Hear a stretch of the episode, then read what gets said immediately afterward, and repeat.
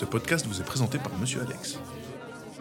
Bienvenue dans Emporté par la foule. par la Emporté par la Emporté par la foule. Emporté par la foule Bonjour à tous et bienvenue dans ce cinquième épisode du podcast Emporté par la foule, le podcast où c'est vous qui posez les questions à notre invité.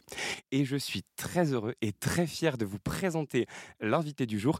Alors je ne vais pas faire monter le suspense plus longtemps parce que bon, si vous nous écoutez, vous avez sûrement lu le titre du podcast et vous savez déjà qu'aujourd'hui nous recevons Hugo Bardin, aussi connu sous le nom de Paloma, la grande gagnante de la première édition de Drag Race France. Bonjour Monsieur Alex.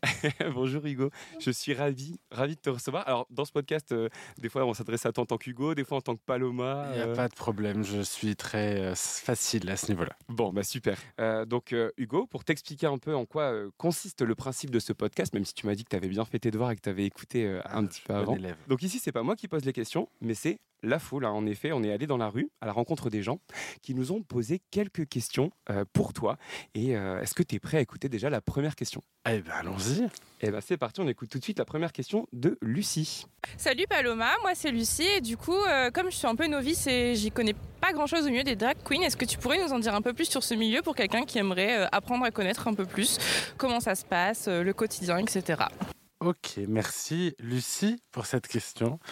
Euh, une drag queen. Euh, bah, écoute, moi j'ai un quotidien assez agréable, mais euh, peut-être parce que j'ai fait drag race et que c'est plus facile pour moi que pour d'autres. Le drag, c'est une activité artistique. Euh, au même titre que danseur, euh, comédien, chanteur, euh, plein de choses. Simplement, on se crée un personnage de scène qui nous accompagne tout le temps et qui devient notre alter ego. Et moi, j'ai choisi d'incarner un personnage féminin, mais j'aurais pu faire un personnage masculin. Il y a des drag kings, il y a des créatures. Enfin, il n'y a pas de limite à la création. Aujourd'hui, on essaie vraiment de, en plus de- d'être de plus en plus libre par rapport à ça. Mais c'est vraiment. Si je dois donner une, comparaison, et c'est tout le temps la celle-là que je donne, c'est Lady Gaga. Euh, elle s'est créée un personnage qui, pour moi, est un personnage drag. D'ailleurs, elle le dit elle-même, elle dit Je suis une drag queen. Euh, elle s'est créée un personnage qui lui permet de créer des choses tout en ayant un personnage qui la protège ou qui justement permet de s'exposer encore plus. Peut-être qu'elle n'aurait pas eu la carrière qu'elle a eue aujourd'hui si elle n'avait pas créé ce personnage justement, si elle était restée Stéphanie. Et moi, il y a un moment où créativement, juste en tant que Hugo, euh, ben, euh, je voyais les limites de ce que je pouvais faire. Je correspondais pas au profil recherché en tant que comédien. J'étais pas dans les codes physiques. Pour faire plein de choses. Et, euh, et j'étais frustré et le drag s'est imposé à moi euh, assez naturellement. Et en fait euh, bah, mon quotidien il est comme celui de plein d'artistes. Euh, c'est à dire que je je passe beaucoup de temps à écrire, à travailler euh, mes numéros, à réfléchir à ce que je veux faire. Et il y a un paramètre en plus qui s'ajoute, c'est que bah, je dois me maquiller, me coiffer, me costumer. Mais euh, je- j'enlève le costume une fois la, la, la scène terminée et je redeviens Hugo. Voilà. Ça fait partie d'un spectacle finalement tout ça, c'est vraiment euh, artistique. Ah oui, oui, bah, il y a, pour moi, il y a une vraie différence entre Hugo et Paloma. Pour moi, Paloma, c'est un personnage que j'incarne le temps d'une soirée, le temps d'un film, le temps d'un sketch, le temps d'un, podcast, euh, voilà, peu importe. Euh, en tout cas, pour moi, c'est très binaire. Ça l'est pas pour tout le monde, mais euh, ouais, pour moi, c'est un moyen de faire de l'art. Et c'est intéressant parce que c'est vrai que tu as parlé, tu as dit, on, on parle toujours des drag queens, mais on parle très peu des drag kings. Ben, on parle très peu des drag kings, on parle encore moins des drag queer et de tous les autres. C'est-à-dire que pendant très longtemps, dans la tête des gens, une drag, c'était forcément un, un mec cis euh, qui se transforme en, en- en femme. C'est tellement plus compliqué et à la fois plus simple que ça. C'est-à-dire qu'il n'y a pas de genre. En fait, le drag, euh, c'est euh, on se crée un personnage. Donc si demain j'ai envie de faire un personnage qui est qui n'est pas genré, je peux. Et d'ailleurs, la de plus en plus de drags se- ne se définissent plus comme drag queen ou même comme drag king. Ils disent je suis drag queer, je, je joue avec le spectre, je m'amuse avec ça. Et pourquoi euh, forcément devrait correspondre à un truc aussi, euh, aussi cliché qu'un genre? Parce que justement on est en train de jouer avec. Donc pourquoi s'enfermer dans un autre genre puisqu'on joue avec un genre qui n'est pas le sien? Moi mon personnage il est très cartoonesque donc c'est vrai que j'aime bien avoir des hanches, j'aime bien avoir des seins, j'aime bien me corseter ma taille, j'aime bien que tout soit impeccable parce que ça me rassure dans une création qui est poussée et qui est euh, à l'opposé de moi. Mais euh, la plupart des drags que j'ai autour de moi, par exemple Ellipse, qui a fait Drag Race, euh, qui est dans la- un très très bon ami, qui, on était dans la même saison. bah, Ellipse, il aime bien jouer avec les codes, mais sans forcément jouer avec le cliché jusqu'au bout. Quoi. Mm. Et, euh, et je trouve que c'est bien parce que ça amène aussi euh, d'autres notions de féminité, d'autres notions de masculinité. On peut être une, une drag queen très sexy avec du poil aux jambes et on n'est pas forcément obligé d'avoir des, des seins pour être féminine. Et à l'inverse, il y a plein de drag kings qui, justement, ne vont pas forcément euh, chercher à ressembler à un mec à 100%. Voilà. En plus, historiquement, le drag, il y a eu euh, beaucoup, beaucoup de, de drag dans l'histoire, même euh, à l'époque de Shakespeare, même dans le théâtre euh, antique. hein, les, les hommes jouaient des femmes. Mais euh, la grande époque des drag queens, c'était dans les années 90-2000. Et c'était beaucoup moins genré qu'aujourd'hui. C'était des créatures, c'était des club kids. Euh, c'est vraiment la. c'est le- le- les quatre- années 80, 90, 2000, c'est l'émergence des club kids et c'est des créatures vraiment. Ils se créaient des personnages qui étaient pas genrés, qui étaient plus proches d'un alien finalement que d'un que d'une femme ou d'un homme. Et ils ont joué avec le genre. Ils étaient presque plus audacieux qu'aujourd'hui. Aujourd'hui, c'est presque devenu oh là là controversé de vouloir faire du, du, queer, euh, alors que finalement, est-ce que c'est pas ça la modernité? Voilà. Et, j'ai cherché moi des petites statistiques. Alors, c'est pas évident toujours de trouver des chiffres, mais euh, est-ce que toi, tu as réussi déjà à trouver à peu près euh, combien de personnes en France euh, faisaient partie du coup de, de drag queer finalement? De ce mouvement C'est difficile à quantifier déjà parce que y a, c'est pas une profession qui est très reconnue. On est même moi, enfin je, bon, je gagne bien ma vie depuis Drag Race, donc je, je fais pas partie des personnes qui ont ce genre de problématique. Mais euh, avant de faire Drag Race, et je le suis toujours, je, je suis intermittent. J'ai travaillé comme intermittent pendant longtemps euh, en tant que costumier, en tant que comédien ou en tant que réalisateur. Euh, chez Pôle Emploi, ma case elle est simple. hein. Je suis comédien, je suis réalisateur ou je suis costumier. Euh, drag queen, bon on est où? C'est quoi notre métier? Pendant très longtemps, on a été considérés comme des animateurs, c'est-à-dire qu'on faisait de l'animation, ou alors euh, danseurs quand on est euh, en, en boîte de nuit et qu'on fait du, ce que les gens imaginent être du gogo. Euh, donc la, la case déjà elle est compliquée, donc difficile d'avoir des statistiques.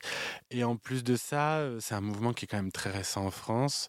Le drag, euh, c'est un art qui, est- qui était déjà très présent, comme je le disais, dans les années 90-2000, mais qui est devenu un peu ringard après Mhm. et qui s'est un peu perdu. Et c'est vraiment grâce à Drag Race que euh, le- ça a été remis au goût du jour. Mais en France, c'est arrivé tard. Je crois que Netflix a diffusé Drag Race US en, vers 2016. Moi, je faisais, je faisais plus de drag à ce moment-là, j'avais arrêté. Enfin, je- j'en ai- j'en faisais pas vraiment avant, mais j'en avais déjà fait au théâtre. J'étais pas encore Paloma à ce moment-là. Et euh, toutes les drag queens et les drag kings que je connais qui, qui étaient là en 2016 ont vu une émergence mais énorme du, du drag à ce moment-là. C'est-à-dire que la scène a explosé. On est ils sont passés d'une poignée, d'une dizaine de drag queens à Paris à, à plusieurs centaines. Et j'ai pas de chiffres, mais je me souviens qu'en 2020, 2020, je crois, je me souviens plus, 2020, 2021, j'ai fait un calendrier euh, caritatif réunissant euh, plein de drag queens. On en avait, il y avait des drag queens, des drag queers, des club kids et des drag kings, et on en avait réuni à peu près 100 dans le calendrier. Et euh, je me souviens que plein de gens me disaient Ah, mais c'est énorme, t'as réuni 100 artistes. Je dis bah, On a dû faire des choix et c'était compliqué. Il y avait beaucoup, beaucoup de monde et on aurait pu à ce moment-là en mettre 5, 6 fois plus. Et encore, euh, je te parle de ceux que je connaissais. Je pense qu'en France, c'est un art qui a vraiment explosé. En- rien qu'à Paris, je sais pas combien on est, mais. Et puis il y a beaucoup de gens qui le font pas professionnellement. Ça reste Oui. encore une activité euh, semi-pro, voire, voire amateur pour beaucoup de gens. Non, mais c'est vrai que c'est intéressant parce qu'on on se rend pas forcément compte. Parce que, tu vois, même moi, j'ai découvert. euh, je, je savais, je connaissais déjà, j'avais déjà euh, vu, entendu parler, mais c'est vrai que je m'y suis beaucoup plus intéressé grâce à l'émission Drag Race France. Même si j'avais déjà entendu parler de cette émission avant, mais le fait de l'avoir fait en France, forcément, ça a fait, euh, Bah, ça a fait met exploser. un, quoi. ça met un coup de projecteur. Après, c'est euh, c'est toujours le risque quand une, quand une émission aussi populaire et qui fonctionne aussi bien que Drag Race, parce qu'on a eu des chiffres. Enfin, le le- le- le- le- l'audimat a explosé. C'était euh, inattendu. Donc, ouais, on s'y attendait pas, vrai. non, on s'y attendait pas et c'est difficile après de, de- de tirer des conclusions d'un succès pareil, mais forcément, euh, quand une émission a du succès, surtout quand on parle d'un art qui, n'est, qui est très peu connu, ça a tendance à mettre un coup de projecteur sur un certain type d'artiste et le drag de Drag Race, c'est pas le drag euh, tel qu'il existe forcément dans la vraie vraie vie. C'est un, un, spectre assez représentatif, mais c'est très codifié aussi. Ça se base sur des concours euh, de beauté. Enfin, le, le Drag Race, à la base, a été construit en fonction des... sur les mêmes codes que les pageants, qui sont des concours de beauté de drag queen aux États-Unis. Donc, il y, a- il y a quelque chose de très codifié et aussi, c'est un certain type de drag qui est représenté. Euh, J'allais dire un drag assez binaire, c'est pas vrai, mais on, on- tu enfin, as vu l'émission, on est toutes. euh, on incarne toutes des figures féminines, on est, on est toutes sur des talons hauts avec des corsets, des perruques. C'est assez, euh, c'est l'imagerie assez classique du drag. Il n'y a pas de drag king, il n'y a pas de club kid ou très peu, et c'est euh, euh, forcément comme nous on est mis en lumière dans la tête des gens, c'est ça le drag et c'est ça ce qui va être demandé. Et euh, c'est devenu mainstream grâce à l'émission, mais c'est aussi notre drag à nous qui est devenu mainstream. Il y a encore beaucoup d'artistes qui sont très underground ou très euh, outsider et underground. On, on va justement euh, passer à la question 2 et on va, on va en savoir un peu plus sur euh, l'origine pour toi et la découverte de, de ce milieu. Bonjour, moi c'est Loli et si j'avais une question à poser à Paloma, j'aimerais savoir euh, comment est-ce qu'elle a découvert l'univers euh, du drag queen et quand est-ce que ça a commencé, comment ça a commencé? Ah, je sais pas trop parce que je dis toujours que ma première fois en drag, j'avais 8 ans. Et encore, je pense que c'était bien avant ça. Euh, ma mère m'avait euh, transformé plus ou moins en drag pour un, spectacle de fin d'année où j'avais fait une surprise à une prof qui partait à la retraite. Et j'étais venu en, en, en sous-préfète lui remettre euh, des fausses palmes académiques. Oui, c'était un- déjà un humour de, de personnes âgées. Et euh, ça n'a pas changé. génial. Oui. Et donc j'avais performé sur scène euh, un petit sketch, mais j'avais 8 ans et c'était du drag. Enfin, Ouais. voilà. Euh, mais moi, je me suis toujours déguisé beaucoup, donc ça a toujours fait partie de ma vie et ça n'a jamais été un truc finalement si punk que ça pour moi, parce que moi c'était un truc que, que je faisais quoi. Et ma mère m'a jamais empêché de le faire. Je me déguisais en 10 de bonne aventure, en espionne, en, en reine, enfin Toujours en tout cas des personnages. des euh, personnages très flamboyants. Et ouais. ma mère d'ailleurs m'a dit il y a pas très longtemps, c'est marrant, tu te déguisais pas juste en fille, tu te déguisais en drag queen. Ouais. Parce qu'il y avait une attitude, il y avait un, plein de codes qui sont très extravagants, qui sont très liés au drag. Après, euh, moi j'ai une culture très cinéma, très théâtre, donc forcément il y a des figures du théâtre qui sont très proches du drag ou qui ont beaucoup été incarnées par des acteurs, enfin par des hommes. Euh, dans l'histoire, euh, Lady Macbeth ou des personnages comme ça, on a l'habitude de voir des hommes les jouer. Donc j'avais cette culture-là. Et puis le cinéma, enfin le cinéma d'Almodovar, notamment, ou, ou des comédies comme Madame Doubtfire, Tootsie, voilà, c'est des films qui, qui font partie de mon panthéon et dans lequel il y a des acteurs cis qui jouent des personnages féminins. Donc pour moi, je suis plus arrivé au drag en me disant je suis un comédien et je veux jouer des femmes. Mhm. Je me suis pas dit je veux jouer des, des personnages de drag, je veux jouer des personnages féminins. Et Catherine et Liliane, ça a été vraiment un tournant dans ma, dans mon dans ma, dans, j'allais dire dans ma carrière, c'est pas ma carrière, c'est celle d'Alex Lutz, mais dans mon, dans mon processus créatif, je me suis dit, tiens, finalement, un mec comme moi qui est un peu féminin, qui n'est pas dans les codes euh, de la masculinité, et à qui on a toujours dit en cours de théâtre, fais gaffe, ne t'enferme pas là-dedans, euh, tu travailleras pas, virilise-toi, ou ce genre de, conneries qu'on peut dire, bah là j'ai vu euh, j'ai vu, je me suis dit, ah, il y a un truc possible. C'était déjà le cas avec Guillaume Gallienne quand il avait fait euh, Gabriel Châtequel sur Canal, il faisait une, une agent. je me disais, ah, c'est ça, en fait, je veux jouer des personnages féminins et je veux les jouer avec autant de sincérité que eux le font. C'est de la performance, ça, ça m'intéresse.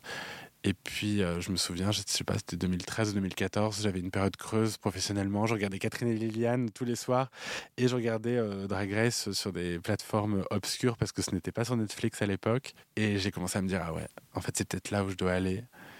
Et, ça m'a poussé à écrire un court métrage. Donc c'est vraiment venu du cinéma et de ma, ma passion pour le cinéma et de mon travail de réalisateur et de comédien. Je me suis dit, écris-toi un rôle, Mhm. Ça fera partie de ton travail, ça t'engage à rien, t'es pas en train de remettre en question toute ta vie, c'est un rôle, prends-le comme ça. J'ai écrit le truc. Une amie m'a proposé de faire une série en drague où je faisais la cuisine. Enfin, en- j'ai sauté sur des occasions comme ça pour me mettre en drague. euh, vraiment pour la première fois et en fait ça m'a libéré mais quand j'ai tourné Gourmande qui est une série YouTube qui est toujours d'ailleurs sur YouTube où je faisais la cuisine en drague j'ai vraiment débloqué un truc en tant que comédien où je me suis dit Ah tout ce que j'ai euh, retenu pendant des années où je me trouvais pas crédible parce qu'on me demandait de jouer des hétéros ou des mecs virils et où j'étais j'avais l'impression de mentir là bizarrement je suis un- je joue des personnages féminins qui sont extrêmement caricaturaux mais qui sont quand même des personnages féminins et j'ai l'impression de dire la vérité. C'était très bizarre.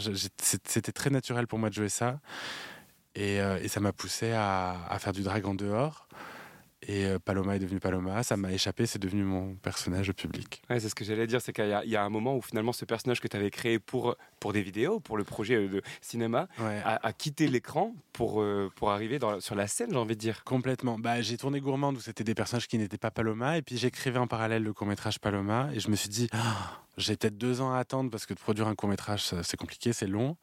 Je dit, bah, profites-en pour euh, essayer, voir ce que ça donne. Et je suis allé faire des, des perfs avec des potes dans des, dans des clubs. J'ai rencontré la Grande Dame, Camille Hughes, on est devenus amis, on s'est mis à performer ensemble. J'ai rejoint la troupe de King Chef and Drag Queen. Et en fait, de fil en aiguille, c'est devenu pas mon activité principale parce que je continuais de bosser en tant que réalisateur euh, et costumier. Mais c'est devenu assez rémunérateur et finalement, je me suis mis à travailler presque plus que d'autres drag queens qui étaient là bien avant moi ou qui étaient là à plein temps.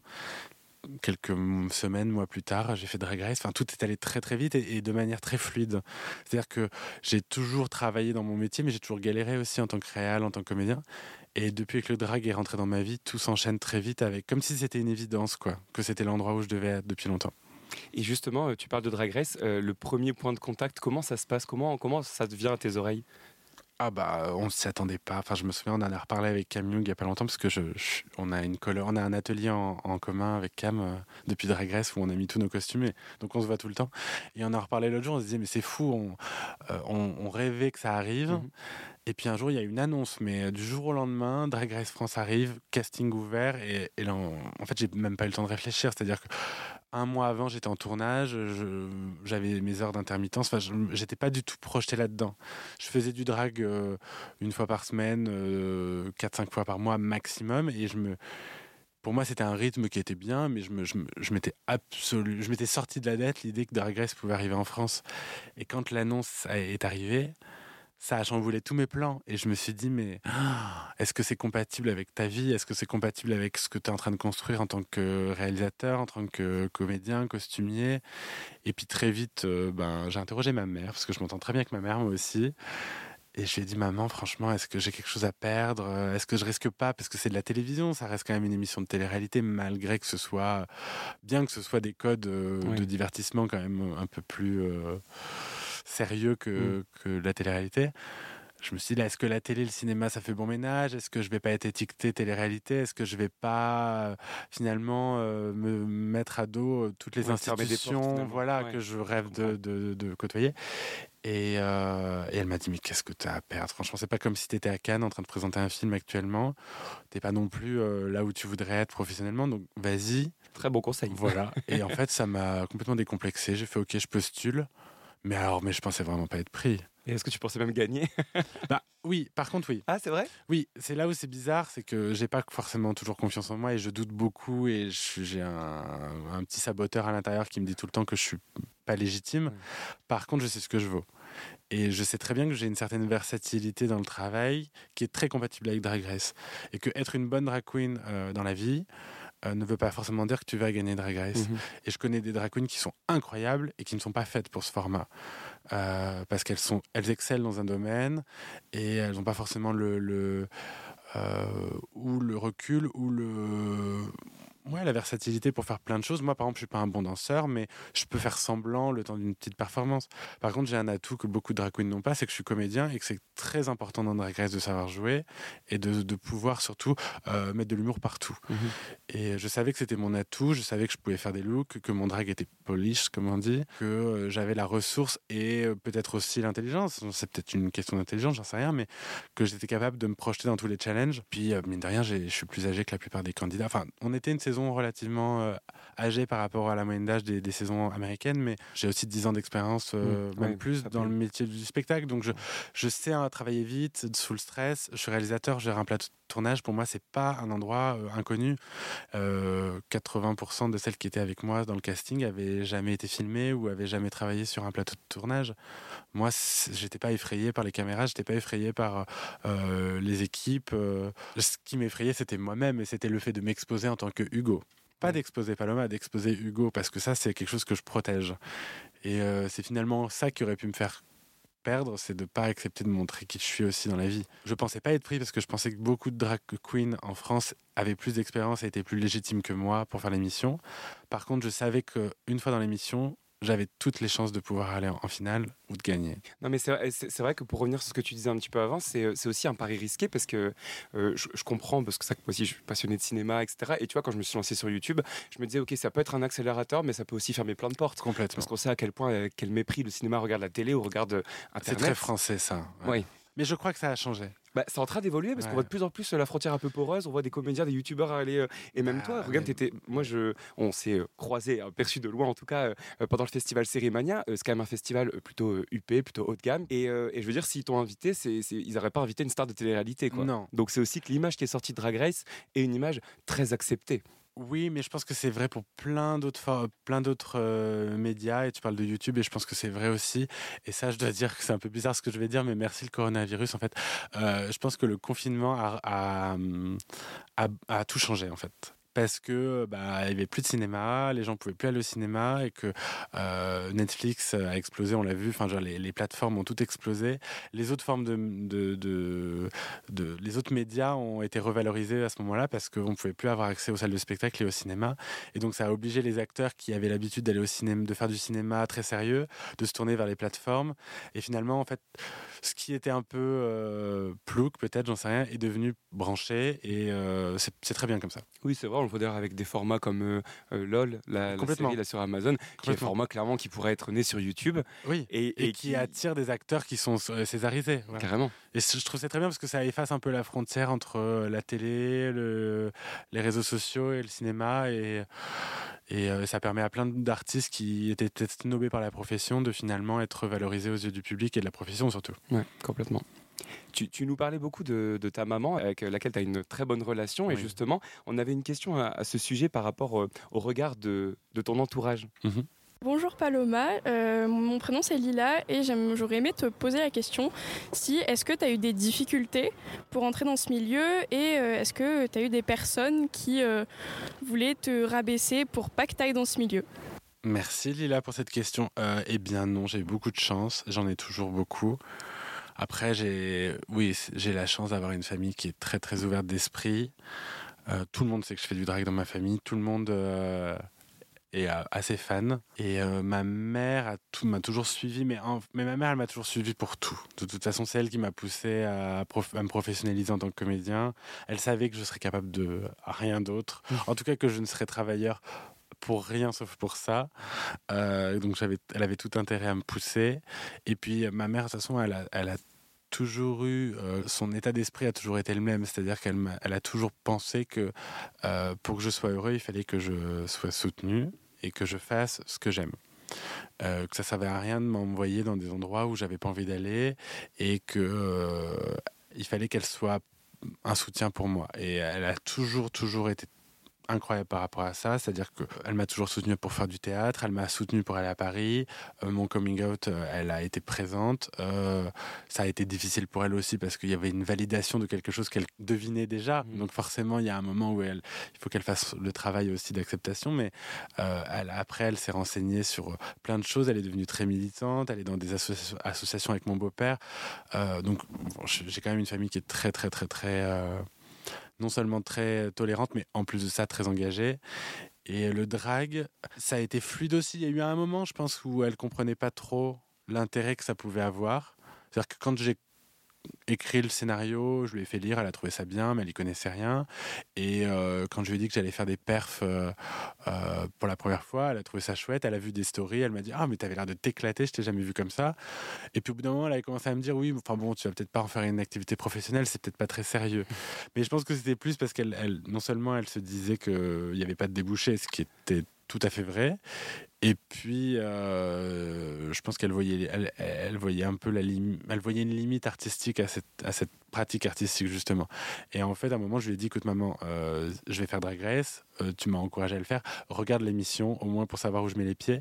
Et avec mon beau-père, ils ont dévoré les 14 saisons. Non, mais vraiment, ils regardaient trois épisodes par jour. Ils m'appelaient tous les soirs. Enfin, quand je les appelais, ils me disaient Tu nous déranges, on est devant Drag Race. Euh, on est devant Sacha Velour, là, on l'adore. J'étais bon, ok, très bien. Euh, je vous laisse. Oui, donc, super, ils sont eu une chance fans, incroyable. une bah chance ouais. folle. Mais en fait, ils sont curieux. C'est ça qui est génial, c'est que, en fait, pour moi, c'est ça la clé. C'est-à-dire qu'il y a beaucoup de gens qui n'y connaissent rien, et mes parents n'y connaissaient rien. Simplement, ils ont l'intelligence, euh, ou en tout cas la, la- suffisamment d'amour pour moi, pour se dire on va, on va être curieux, on va regarder. Et en fait. euh, la curiosité, c'est le meilleur moyen de, de- bah, d'ouvrir son esprit et de, de s'enlever des œillères et de, d'élargir ce- le spectre de la pensée. Quoi. Ouais. Et euh, finalement, il y a, moi, je, je crois vraiment qu'il y a la volonté, c'est le, maître mot, euh, quel que soit le milieu social dans lequel on est, quelles que soient le, le- les cartes qu'on a entre les mains au départ pour s'éveiller sur un sujet. À partir du moment où on a envie de s'éveiller et qu'on on est curieux, euh, bah, tout le monde peut y arriver. Je veux dire, euh, et j'ai plein d'exemples autour de moi de personnes qui sont nées et qui ont évolué dans des milieux limite défavorisés, voire très très fermés, et parce que leur entourage a fait l'effort et a eu la volonté de s'ouvrir, bah, les choses se sont très bien passées. C'est toujours une question de curiosité, d'ouverture d'esprit. Et, euh, et mes parents, ils ont fait le travail et ils m'ont soutenu. Et aujourd'hui, ma mère, elle est fan de Paloma. Vraiment, c'est. euh, D'ailleurs, elle a arrêté de m'appeler Hugo. hein. C'est fini. C'est de l'histoire euh, ancienne. C'est vrai. Comment va ma Paloma? Ou comment va Sa Majesté? Euh, Ah, ça Ah oui, Majesté, oui, ah, oui, oui. C'est bien. Elle est ravie d'être reine-mère, tu penses? Ah bah oui, du coup oui, Voilà. forcément ça l'a fait monter d'un niveau aussi. Évidemment. Non, c'est génial. Et, et, ben, justement, en fait, quand on en a profité, en fait, quand on allait dans les rues de Lille pour euh, récupérer des questions, on a aussi posé des questions aux gens, leur demandant, ben voilà, qu'est-ce que vous pensez aujourd'hui de la culture drague en France? Est-ce que vous Mhm. trouvez que c'est assez développé? Et on va tout de suite te faire écouter un peu les réponses qu'on a obtenues. Alors moi, j'ai l'impression que la culture drag queen en France aujourd'hui, elle n'est pas très visible. Moi, je l'aperçois essentiellement à travers les réseaux sociaux. Au-delà de ça, euh, ça n'existe pas, ou alors c'est euh, peut-être dans des milieux un peu confidentiels euh, auxquels j'ai pas accès. Mais en tout cas, en grand public, euh, ça me semble assez, euh, assez peu visible. Bah, je pense que c'est beaucoup mieux, enfin, dans le sens où on en voit beaucoup plus dans les médias, etc., depuis quelques temps, quelques mois, quelques années maintenant. Et surtout, ça commence à arriver bah, dans les séries françaises, etc. Et aussi avec les émissions de télé, bah, typiquement celle sur France 2, euh, qu'on voyait avant qu'aux États-Unis, etc. Là, ça commence à arriver en France et c'est cool. Euh, moi, j'habite à Londres aussi. Et il est sûr que euh, je vois en Angleterre, c'est beaucoup plus démocratisé qu'en France. Euh, en France, il faut reconnaître quand même qu'une drag queen va arriver là maintenant, rentrer dans un établissement. Euh, déjà, moi, je me fais mater comme ça, comme pas possible. Donc, On n'en parle pas assez. Et euh, c'est un domaine, enfin personnellement, qui, euh, qui m'intéresse beaucoup, qui m'intrigue beaucoup, mais j'ai pas forcément l'occasion d'aller me renseigner dessus. Mais euh, j'admire beaucoup les personnes qui, qui sont drag king ou drag queen. Euh, ben, en ce moment, on entend, on entend parler euh, avec euh, des vidéos de Squeezie et elles ont réussi à être euh, assez représentées parce qu'il y a beaucoup de jeunes euh, qui ont vu cette vidéo. Euh, je trouve qu'elles sont plus représentées euh, aux États-Unis, mais là, ça va, on commence à être plus ouvert euh, par rapport à ça. Ça met de la couleur dans la vie, donc pourquoi pas? Ça fait de mal à personne et ça rend des personnes heureuses, donc euh, donc c'est assez chouette. Je pense que la plupart des gens sont pas du tout informés sur le sujet. Enfin, je pense que l'image, elle est encore un peu trop négative parce qu'on est très fermé en France, je trouve, comparé à d'autres pays. Mais euh, sinon, euh, je j'ai même pas encore vraiment d'avis dessus parce qu'on n'en entend pas assez parler, quoi.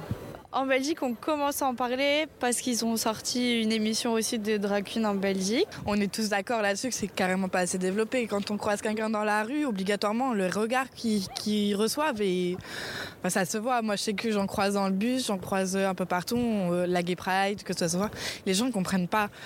Il n'y a pas... euh, bah, comme en Amérique ou, au Canada euh, où Drag Race s'est bien installé et que ça a bien montré. Ici en France, encore du mal. On est sur la première année, c'est normal aussi. C'est vraiment pas un milieu que je connais du tout. Alors je pense effectivement qu'on n'en parle pas assez.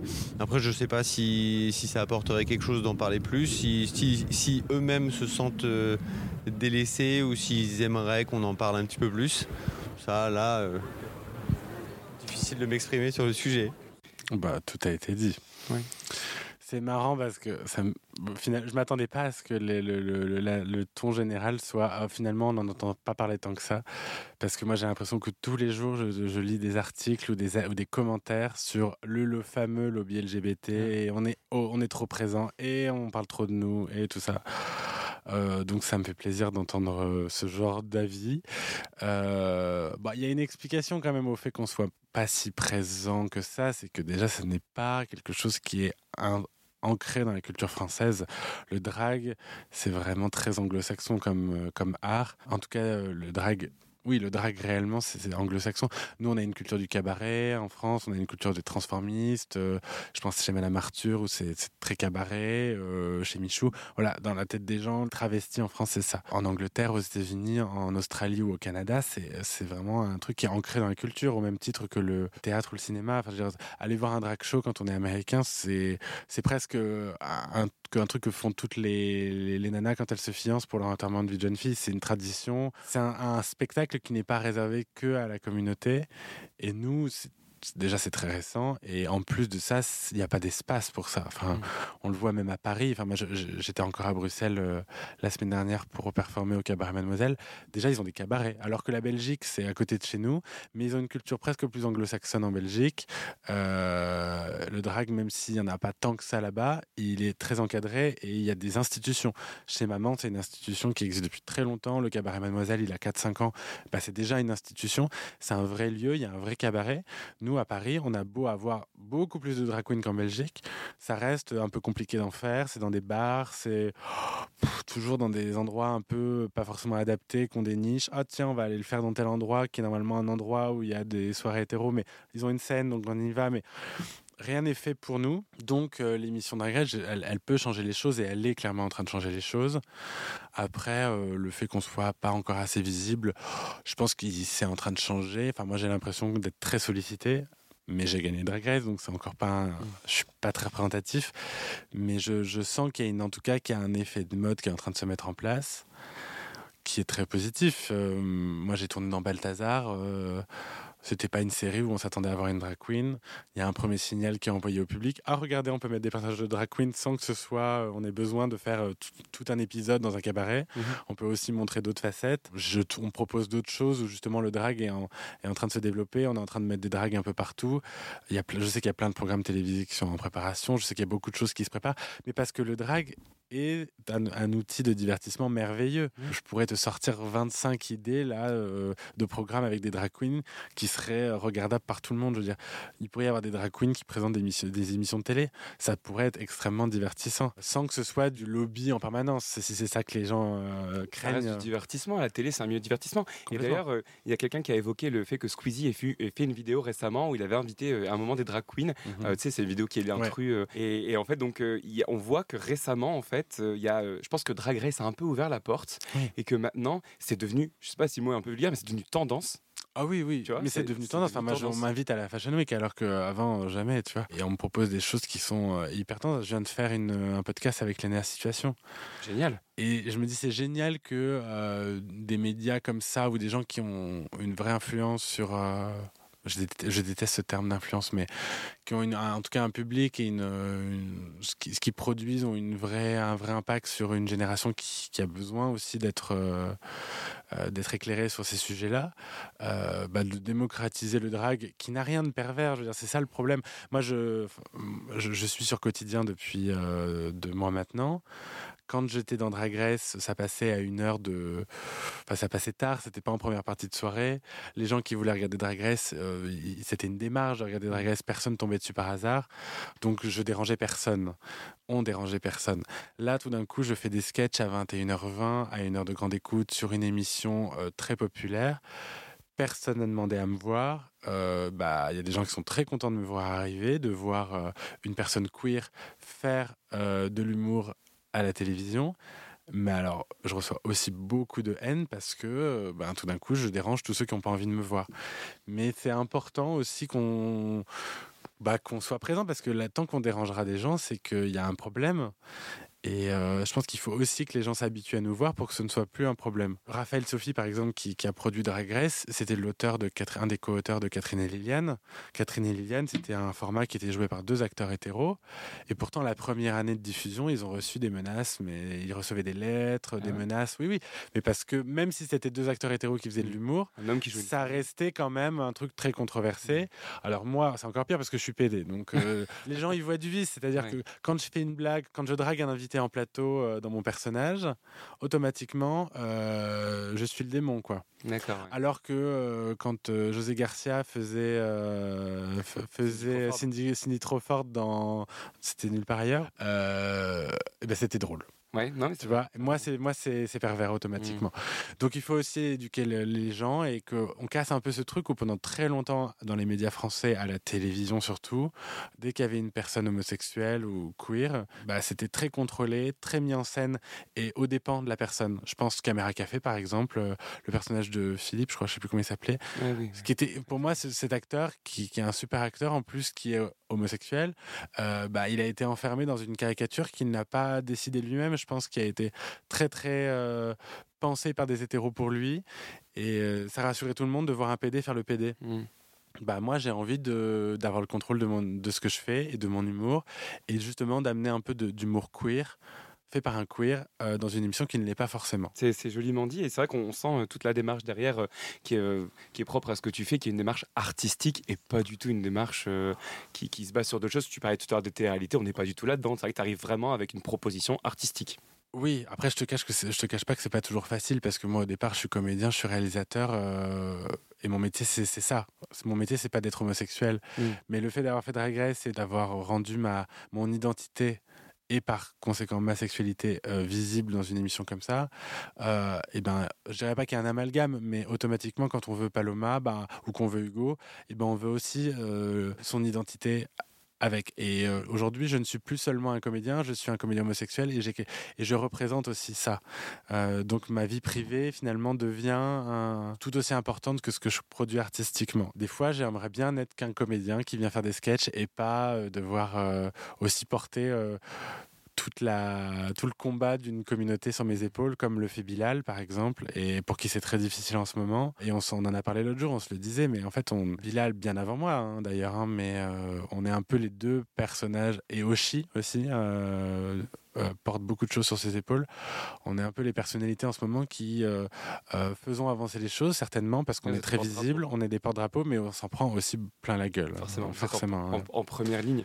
Alors qu'on aimerait seulement peut-être juste faire de l'art, parce qu'on Ouais. est des artistes. C'est ça. Mais on a tendance à l'oublier parce que ce, bah, ce que vous portez, ce porte-étendard, en fait, ça prend un peu le devant, ça prend tellement de visibilité qu'on ne vous parle que de ça finalement. Exactement. Mais justement, la prochaine question, elle parle, parce que forcément, Drag Race a été une, une mise en avant un peu extraordinaire, je pense, pour toi. Et euh, y a- on a une question de Clément à ce sujet. Bonjour Paloma, je voudrais savoir euh, qu'est-ce qui a changé euh, depuis que tu as gagné cette émission euh, l'année dernière? Oh bah tout. Tout.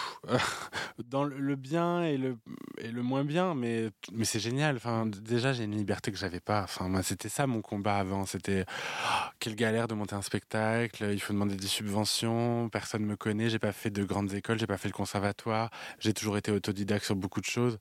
Mon Dieu, que ça va être compliqué et tout prenait un temps fou. Aujourd'hui, euh, on me propose aussi bien de faire des concerts à la maison de la radio avec euh, Juliette Armanet et Fishback que euh, de faire des sketchs à la télé ou de faire des podcasts. J'ai le luxe de pouvoir choisir et de faire des choses que j'aime tous les jours.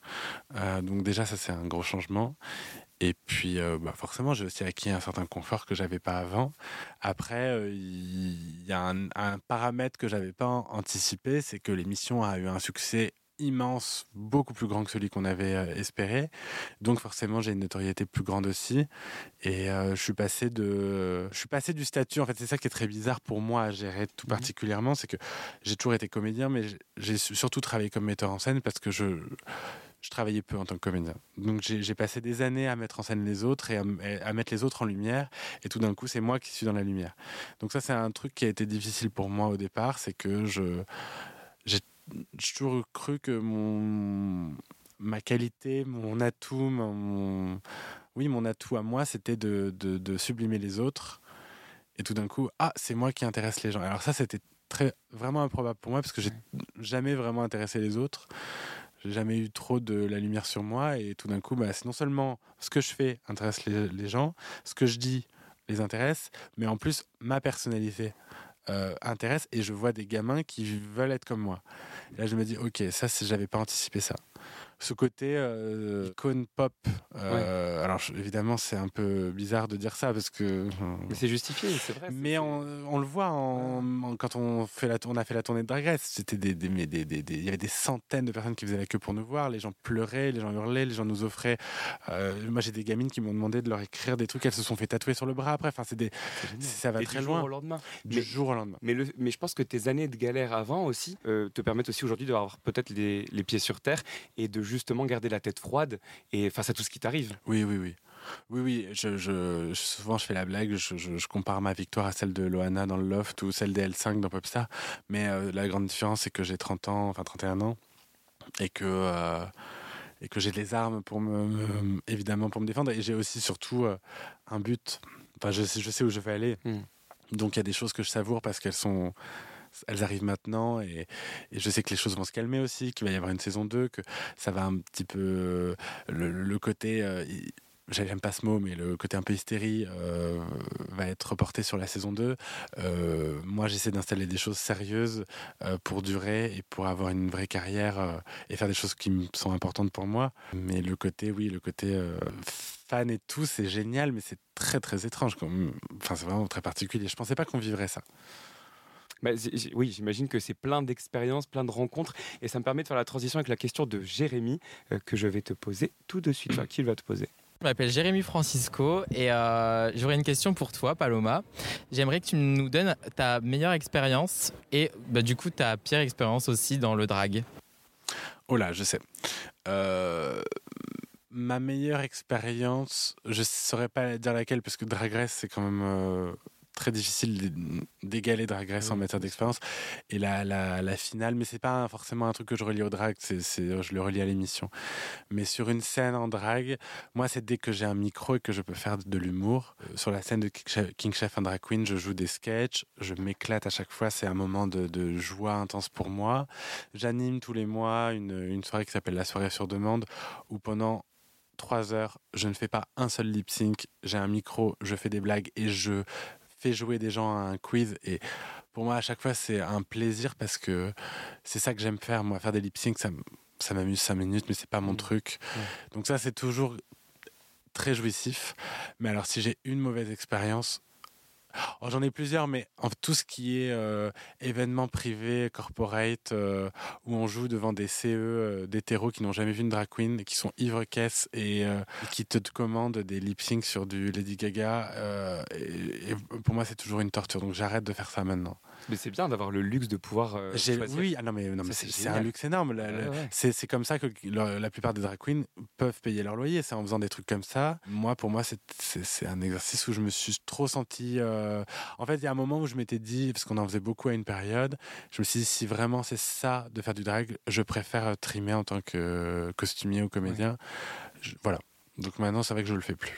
Mais c'est voilà, c'est chouette parce que c'est vrai que des fois on, on a l'impression que quand on arrive à faire de sa passion son métier, c'est rose tous les jours et que tous les jours c'est du bonheur. Mais il y a des choses, dans- même dans sa passion, qu'on aime moins que d'autres, quoi. Mais surtout que le drag, on peut très vite être. Enfin, moi, je sais qu'en tout cas, je peux très vite me sentir ridicule si je suis pas euh, bien entouré ou si je suis pas avec les au bon endroit.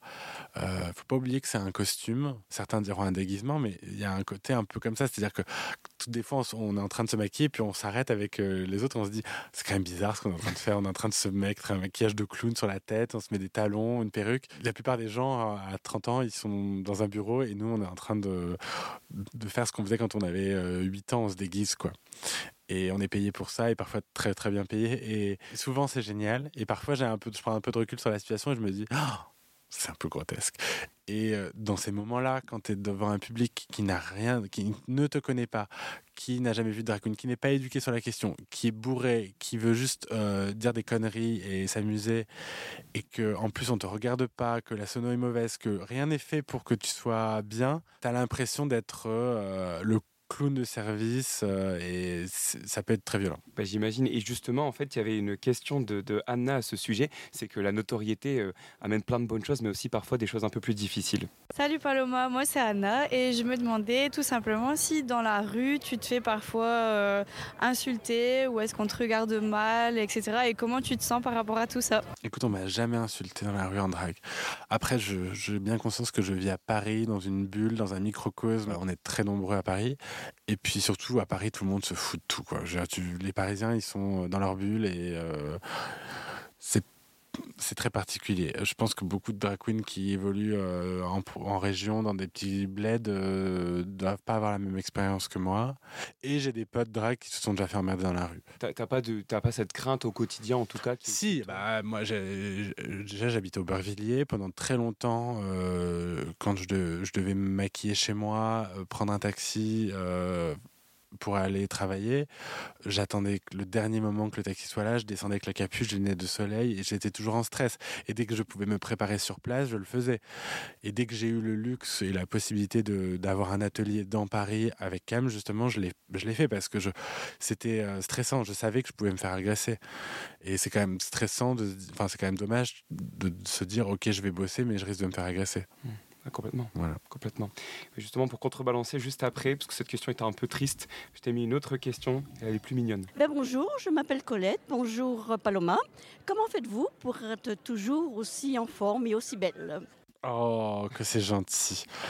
En plus, c'est drôle, parce que Colette, c'était une dame d'un certain âge, et je trouve ça Ah, génial. très Elle te connaissait mignonne. en plus. Ah, très mignonne. Mais oui, il y a beaucoup de personnes euh, d'un certain âge qui ont regardé l'émission. On l'a vu en tournée. hein, et la salle était. euh, il y avait beaucoup de, de- de- de couples, de, personnes âgées. L'émission est très divertissante. Je veux dire, c'est, c'est- ils auraient tort de s'en priver.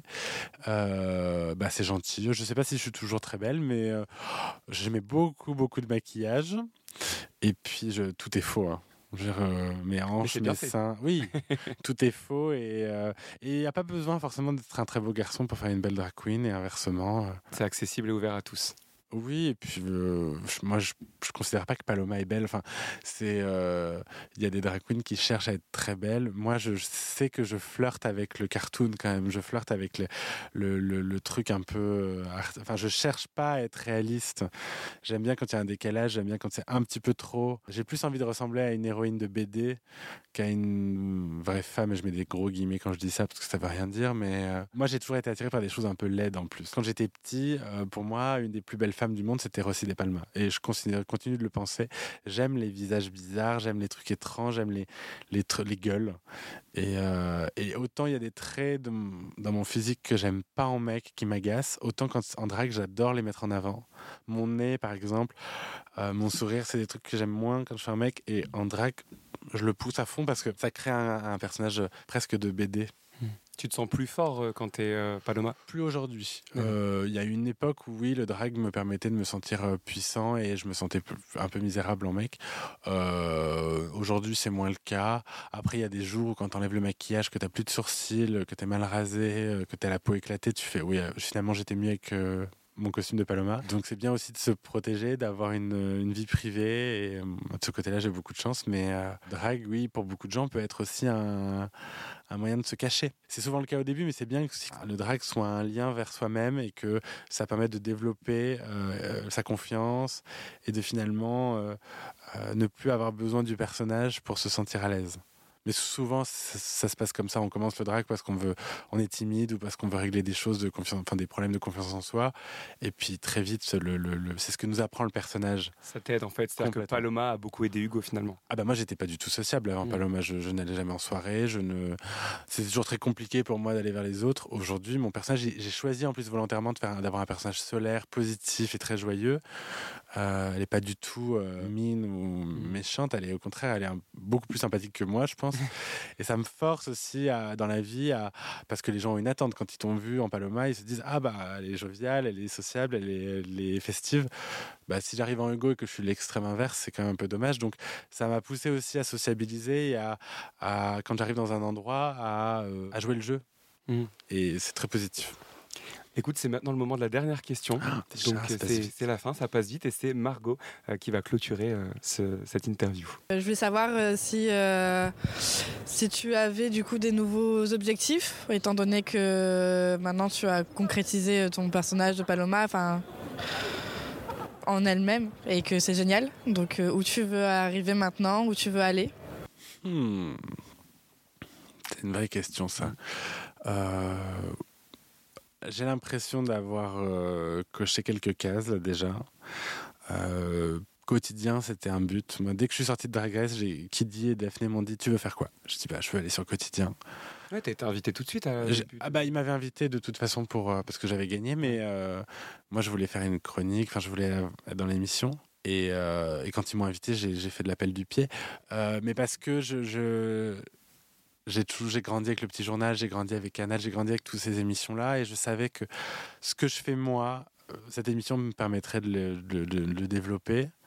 Euh, en plus, j'adore l'émission. Enfin, je trouve ça un endroit euh, safe pour, euh, pour moi et euh, où je peux être créatif. Et j'envie beaucoup de carrières qui ont commencé comme ça, que ce soit celle d'Alex Lutz, ou je pense au Nul, euh, je pense au Robin des Bois. Enfin, des gens qui ont commencé avec des, des émissions où ils ont, ils ont pu faire des conneries à la télé et après qui ont eu la possibilité de faire d'autres choses. Moi, mon but sur du long terme, c'est de, de réaliser, évidemment. des films, des séries, et puis de jouer, et de jouer en Paloma, mais de jouer en Hugo aussi, et voilà. C'est peut-être d'animer une émission. J'ai plein de projets. Bah, en tout cas, on te le souhaite. On, te souhaite plein de bonnes choses pour l'avenir. Moi, je suis vraiment ravi de t'avoir reçu et je, tiens vraiment à te remercier euh, d'avoir accepté parce que tout a démarré d'un message sur Instagram. Moi, j'envoie le message en me disant bon, je sais même pas s'il le verra. Euh, tu m'as répondu hyper rapidement en disant bah oui, avec plaisir. Et j'étais super euh, touché parce que c'est un nouveau projet. Tu es sursollicité. Je veux dire, euh, tu, tu, il y a- peu de temps, tu as fait un podcast avec Léna Situation. Euh, on n'est pas du tout dans le même degré, elle et moi. Donc, franchement, merci. Merci. de- J'adore ce que tu fais, j'adore podcaster et, et toutes les occasions pour être Hugo derrière un micro, je les prends. Tu sais, je- on me demande tellement d'être en drague en ce Bah moment, ouais, je suis ravi de, de podcaster et puis, euh, et puis c'est bien euh, de rencontrer des gens. Et Bah, avec plaisir. tu fais. Je suis, je suis ravi moi de, de t'avoir rencontré pour de vrai, d'avoir rencontré Hugo euh, pour de vrai, et puis, puis derrière l'écran de télé. Et, et c'était vraiment super chouette de, de passer ce moment avec toi en tout cas. Merci beaucoup et n'hésitez pas à aller prendre vos billets pour mon spectacle qui commence en septembre, Paloma au pluriel. Euh, toutes les, les billets sont en ligne. Voilà. Et ça sera où du coup c'est euh, Je commence à Clermont-Ferrand pour la première, après je fais l'européen, je pars en tournée, je reviens à Paris, je fais la Scala et je repars en tournée. Et après au printemps, il y aura une, une surprise à Paris. Super, bon bah on te suit sur Instagram pour découvrir tout ça.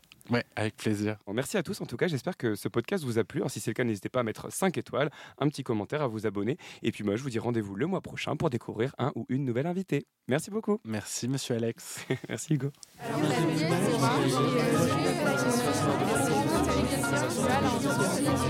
c'est la transformation.